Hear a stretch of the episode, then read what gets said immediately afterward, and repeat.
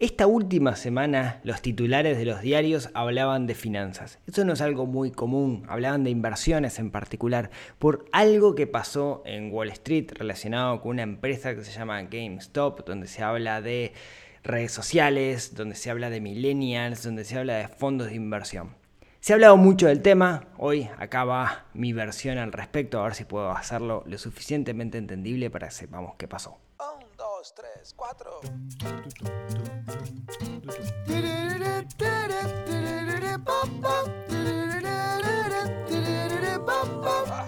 Neurona financiera,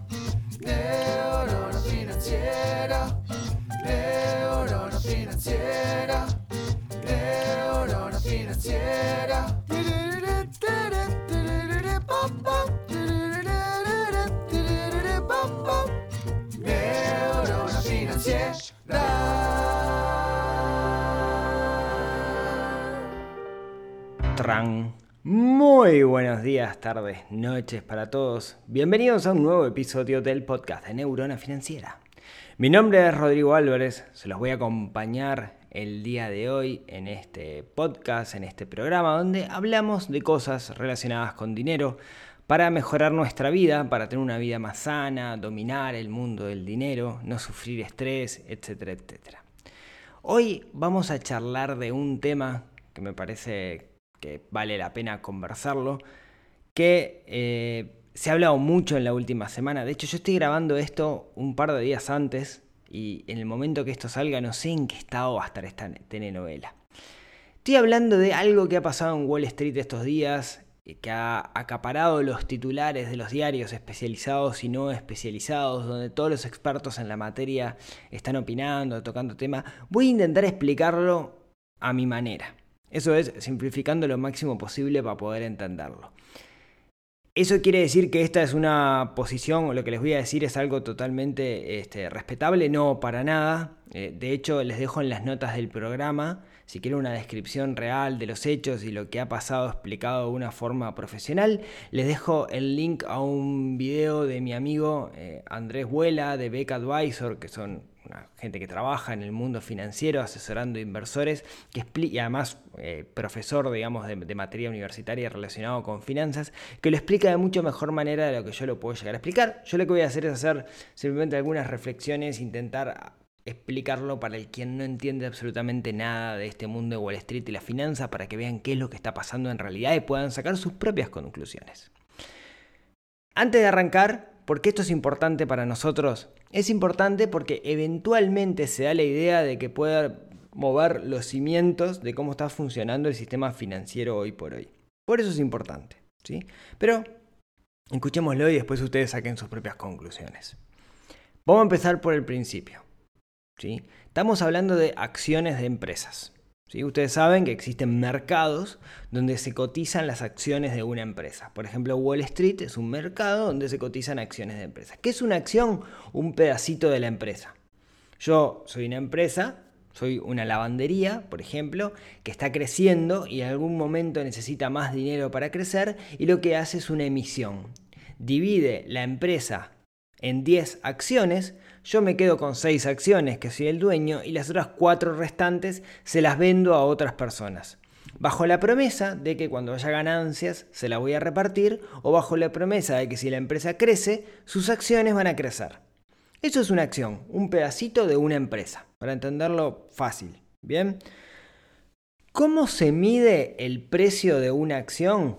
O mejor dicho, en Wall Street, ¿cómo se cotiza el precio de una acción? Bueno, se parte de la base que el mercado es una cosa racional, entonces ahí se hacen un conjunto de cálculos en función de la evaluación de la empresa, algo que se llama un análisis fundamental. Yo hago un análisis fundamental de una empresa, me fijo cuánto facturó, cómo viene la tendencia de crecimiento o de crecimiento, y yo puedo estipular más o menos cuánto sale una acción. Me fijo el activo, me fijo el pasivo, hay digamos estrategias para poder hacerlo. Cuando se cotizan las empresas, se cotizan en función de ese valor, ¿sí? del valor calculado de la acción. ¿O no? ¿Qué pasa? Muchas veces las empresas valen más o menos no tanto en función de ese, análisis fundamental, sino de la oferta y la demanda. Vamos a ver un ejemplo en el cual me voy a parar durante todo el episodio para que lo entendamos bien. Los paraguas. Yo fabrico un paraguas. Mi paraguas vale un dólar. Y, el costo de hacerlo vale un dólar. Y supongamos que lo puedo vender en el mercado a dos dólares. ¿Bien? Entonces yo sé que el valor del paraguas es un dólar, el costo de mercado es dos dólares. Ahora, si está soleado, nadie va a querer venderme paraguas. Perdón, nadie va a querer comprarme paraguas. Entonces yo voy a bajar el valor del valor. ¿sí? En vez de venderlo a 2 dólares, y le voy a vender un y medio con tal de sacármelo de arriba. Ahora, si está lloviendo, todo el mundo va a querer comprar paraguas. Entonces yo el paraguas le voy a poner a 3 dólares, 4 dólares. ¿Qué quiero decir con esto? Además del análisis fundamental, existe la ley de oferta y la demanda. Cuanto más gente quiere comprar algo, limitado, aumenta el valor y cuando la gente no lo quiere comprar, el valor tiene que disminuir. Y con las acciones, como es un mercado, un libre mercado entre comillas, pasa más o menos lo mismo. O sea, no solamente nos paramos arriba del análisis fundamental, sino que está la oferta o la demanda que hace que el valor suba. Recordemos que el mercado de valores no es otra cosa que una subasta, ¿no? Es, una mesa donde yo pongo mi paraguas, gente quiere comprar y gente quiere vender. ¿Sí? Simplemente es eso, no le, metemos mucha complejidad, a, efectos prácticos entendamos eso. ¿Bien? Entonces, la acción es un cachito de una empresa, es un pedazo de una empresa que se evalúa a partir de un análisis fundamental, pero que es incidido fuertemente por la oferta y la demanda. ¿Bien? Bien, nos quedamos ahí. Segundo tema que tenemos que, entender es lo que se llaman los fondos de inversión. Los fondos de inversión son empresas que captan dinero de muchísimas personas y invierten ese dinero para generar rentabilidad. Por ejemplo, está el fondo de inversión de los bomberos de Alabama, que ponen toda su plata de la jubilación, en vez de dársela al BPS o a una FAP, se la dan a un fondo de inversión y ese fondo de inversión invierte ese dinero para asegurarles una mejor rentabilidad. Eh, hay una película bien interesante que la voy a citar bastante hoy, que es The Big Short, que habla de, las, eh, de, los créditos subprime, etcétera, donde se ve bien cómo hay fondos de inversión y, hay alguien que administra esos fondos de inversión eh, para, justamente gestionar jubilaciones o simplemente gente que quiere ganar dinero. ¿Bien? Bueno. ¿Qué es lo que debería ser un fondo de inversión? Bueno, el fondo de inversión podríamos imaginar que obviamente lo que busca es aumentar su rentabilidad lo máximo posible. Entonces busca acciones de empresas que les parece que van a crecer, las compra y cuando le parece que subieron suficientemente de valor o ven una oportunidad, las venden. Esa es la parte fácil de entender. Pero no todos los fondos de inversión hacen eso, también hacen otras cosas. Y acá es donde nos vamos a complejizar un poquito lo que se llama el short selling. Si quieren quedarse con un titular del short selling, básicamente es ganar dinero cuando una acción pierde valor. O sea, cuando baja de valor la acción, yo gano dinero. ¿Cómo alguien puede ganar dinero cuando algo baja de valor? Bueno, vamos a explicarlo de nuevo con paraguas para que se entienda. ¿sí? Esta es la parte más complicada de todo el episodio para que entendamos bien cómo funciona. Imaginemos que soy una empresa. ¿sí?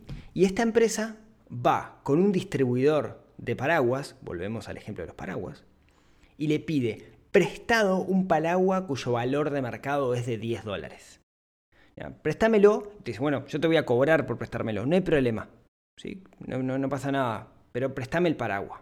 Imaginemos que el paraguas no se gasta. ¿sí? Entonces fenómeno me presta ese paraguas cuyo valor de mercado es 10 dólares y me cobra, digamos, un porcentaje, no importa, ahora no es relevante. Yo tengo ese paraguas que tomé prestado, que el valor de mercado es 10 dólares, y voy al mercado y lo vendo. ¿Puedo vender algo que no es mío? Sí, puedo venderlo, no hay problema. Ping, vendo ese paraguas a 10 dólares. Pero yo tenía cierta información. Yo imaginaba o suponía que de acá a un año no iba a volver a llover. Entonces, el precio de los paraguas comienza a bajar comienza a bajar, comienza a bajar y de repente el valor de mercado de un paraguas es de un dólar. En ese momento, cuando el valor del mercado es un dólar, yo recompro ese paraguas, se lo devuelvo, o sea, ¿por cuánto lo recompro? Por un dólar, que es el valor de mercado. Se lo devuelvo a quien me lo prestó y yo gané 9 dólares. Porque vendí en algo en 10 dólares, que no era mío. ¿sí? Ese algo bajó de precio a un dólar. Lo compré cuando estaba a un dólar y después se lo devolví. Entonces, ¿qué gané? Gané 9 menos la renta, digamos, de lo que pagué porque me prestaron el paraguas. Eso es lo que llamo un short selling y es la forma que tengo de ganar dinero cuando algo va a bajar de valor. Espero no haberlo explicado de forma muy complicada, ¿sí? Si, si no lo entendieron, digamos que disculpen y quédense con la idea de que el short selling es la forma que tengo de ganar dinero cuando una acción baja de valor y es una práctica común que uno puede hacer. Bien, bueno, claro, yo acá tenía que partir de la base que sabía de alguna forma que el valor de los paraguas iba a bajar, si no, no tiene sentido. ¿Y cómo lo sé? Bueno, tengo información, sé que de acá a un año no va a llover. Ahora vamos a, después de explicar todo esto, que espero que se haya entendido, vamos a entender o vamos a, a contar qué fue lo que pasó esta semana en Wall Street. Hay una empresa que se llama GameStop. GameStop vende cosas relacionadas a juegos de computadora, juegos, etc.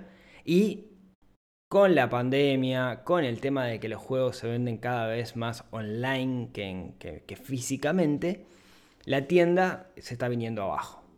El valor de su acción viene bajando estrepitosamente.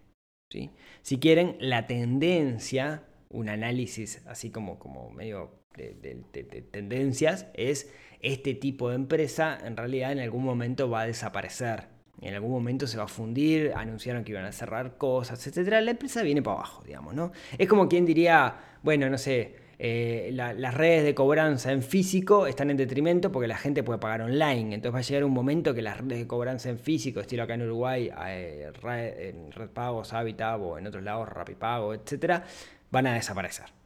Entonces, voy a decir, bueno, ¿qué pasa si la puesto a la baja? ¿No? Bueno aparece un fondo, un fondo de inversiones, ¿sí? que se llama Melvin Capital, que por algunas declaraciones se sabe que este fondo está apostando a la baja con GameStop. Está haciendo un short sobre las acciones de GameStop. O sea, va a ganar dinero si la empresa, las acciones siguen bajando.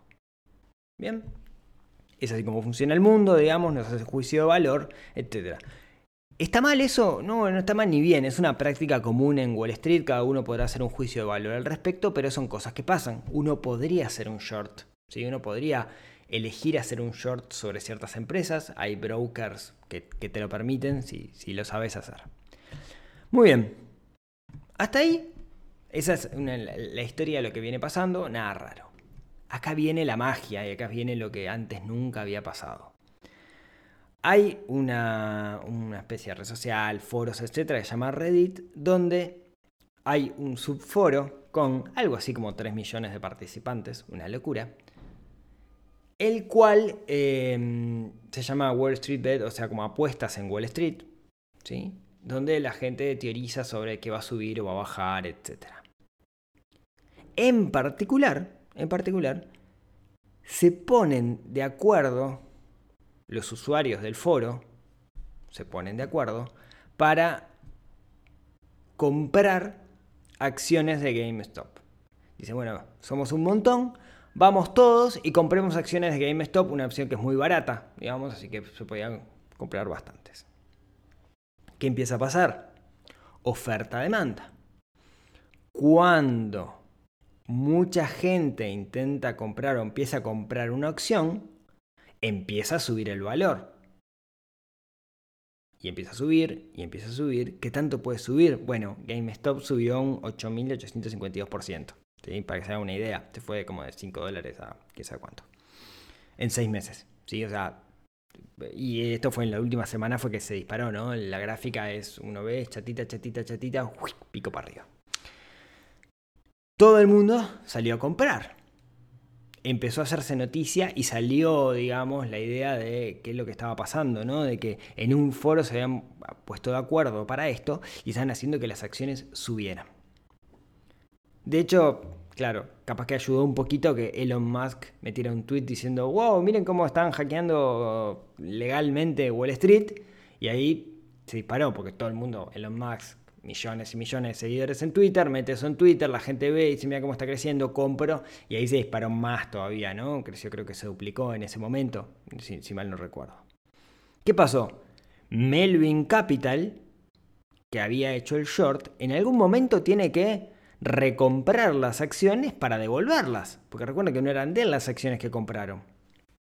Y claro, si compraron una acción a 5 dólares, ellos esperaban que cuando la fueran a recomprar la acción estuviera a un dólar. Pero en vez de estar a 5, está a 300.